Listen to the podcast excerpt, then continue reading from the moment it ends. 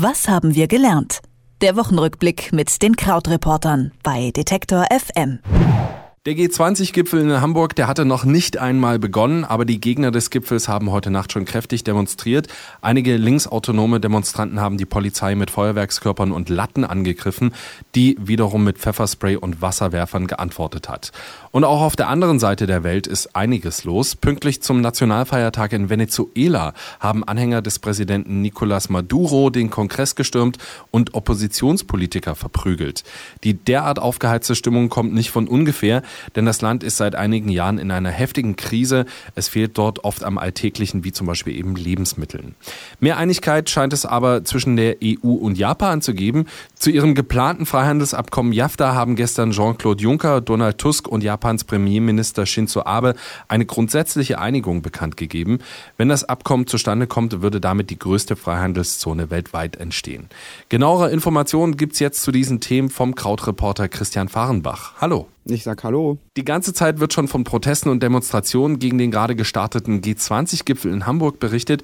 Was sind denn die Kernpunkte der Kritik an diesem Treffen, Christian? Ja, also vielleicht, genau, du sagst es schon, vielleicht nehmen wir uns mal ein bisschen Zeit, um ein wenig zurückzutreten. Also ganz wichtig sind eigentlich drei Kritikpunkte an G20. Und zwar geht es darum, dass das Treffen keine Legitimation hat, dass eben bestimmte Länder ausgebeutet werden und um die fragwürdigen Regime, die daran teilnehmen. Das heißt also, dass erstens mal, dass überhaupt niemand je demokratisch abgenickt hat, dass diese Länder zusammen wichtige Entscheidungen treffen sollen. Dann kritisieren viele, dass es nur darum geht, dass reiche Länder ärmere Länder unterdrücken wollen und eben da bei solchen G20-Treffen besprechen, wie das gehen kann. Und zum Dritten geht es eben darum, dass Länder wie die Türkei, Russland und China ja auch dabei sind. Und das sind ja alles immer wieder Staaten, die in der Kritik stehen für das Unterdrücken von ihrer Opposition in ihren Ländern. Und ähm, vielleicht nur noch mal so zum Hintergrund. Also G20, das steht erstmal nur für Gruppe der 20, sind äh, 19 wichtige Industriestaaten, also die Staaten mit dem größten ähm, Produktionsvolumen, dem größten Bruttoinlandsprodukt äh, und Schwellenländer, also Staaten, die in ihrer Region besonders wichtig sind, zum Beispiel die Türkei oder Südafrika.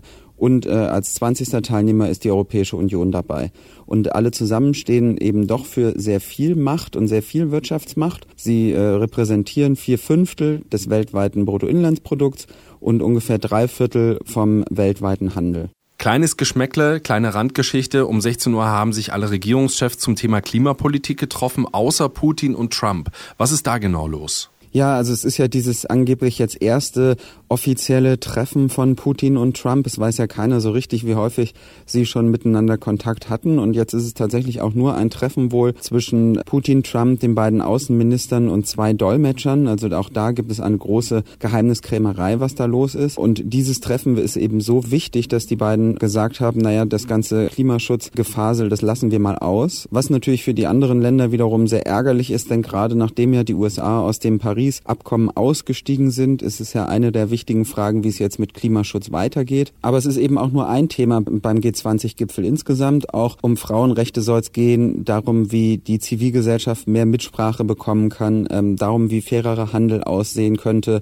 Also die To-Do-Liste für die zwei Tage ist eigentlich sehr lang. Zweites Thema, prügelnde Politiker in Venezuela in dieser Woche. Wieso stürmen denn Mitglieder der regierenden Partei den Kongress und nicht andersrum? Das ist ja schon schräg. Ja, genau. Also es ist tatsächlich ein wenig kompliziert in äh, Venezuela. Vielleicht erstmal so ein bisschen so zum Hintergrund. Das Land steckt eigentlich seit Jahren in der Krise. Die Versorgung mit Lebensmitteln ist schlecht und viele Alltagsprodukte ähm, kommen gar nicht bis zur Bevölkerung. Und Ende 2015 hatte dann ein Oppositionsbündnis Mesa de la Unidad Democrática die Parlamentswahl klar gewonnen. Aber der Staatschef dort, Nicolás Maduro heißt er, ist äh, ein Sozialist, versucht weiter mit Dekreten auch an diesem Parlament vorbei zu regieren. Der oberste Gerichtshof hatte dann sogar das Parlament entmachtet. Seit April hat sich das alles nochmal verschärft. Seit Anfang April sind 90 Menschen bei den Kämpfen zwischen der Regierung und der Opposition ums Leben gekommen. Und jetzt eben gab es diese Woche nochmal dieses, diesen plakativeren Aufstand, bei dem die Anhänger von Maduro, Collectivos heißen die,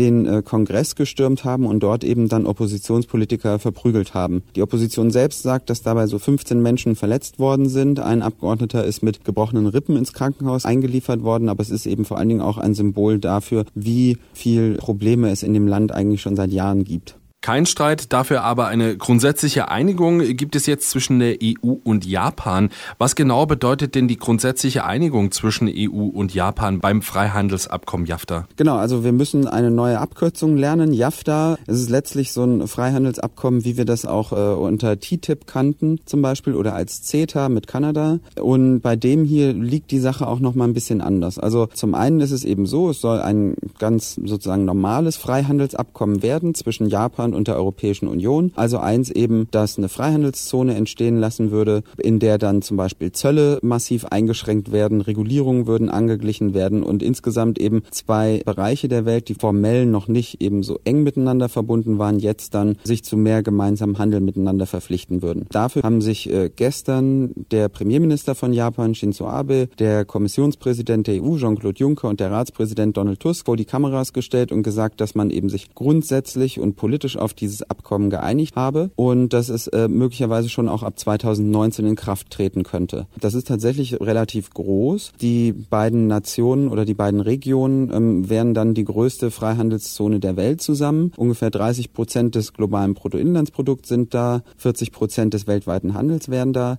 Und vor allen Dingen ist das wichtig, weil es eben ein politisches Zeichen setzen soll. Wir haben ja in den USA und in äh, Russland im Moment die sehr autokratisch regierenden Männer Putin und Trump die gerade im Fall von Trump ja sehr stark darauf abzielen, so America First würde kommen. Und da versuchen natürlich andere Zusammenschlüsse wie die Europäische Union in diese Lücke so ein bisschen reinzudrängen. Und in dem Fall hier ist das auch ganz genauso, dass dieses Abkommen eben so ein politisches Zeichen setzen soll gegen die Politik von Donald Trump und auch dagegen, dass es eben nur noch die USA sind, die alles bestimmen sozusagen und dass eben da neue Akteure in diese Lücke reindrängen würden. Es klingt so, als könnte das durchaus eben für Donald Trump dann gefährlich werden oder eben für für die amerikanische Wirtschaft.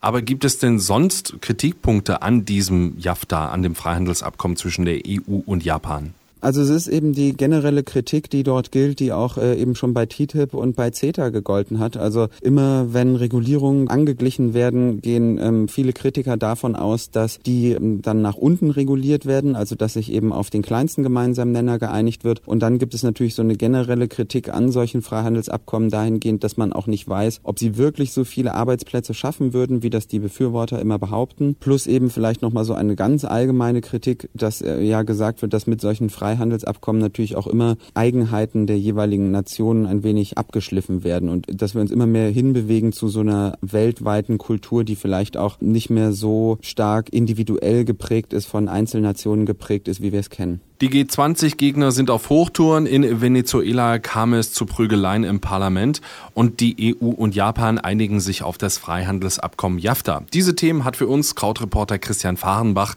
wie jede Woche zusammengefasst. Dankeschön, Christian. Ich sage auch vielen Dank. Tschüss. Was haben wir gelernt? Der Wochenrückblick mit den Krautreportern bei Detektor FM.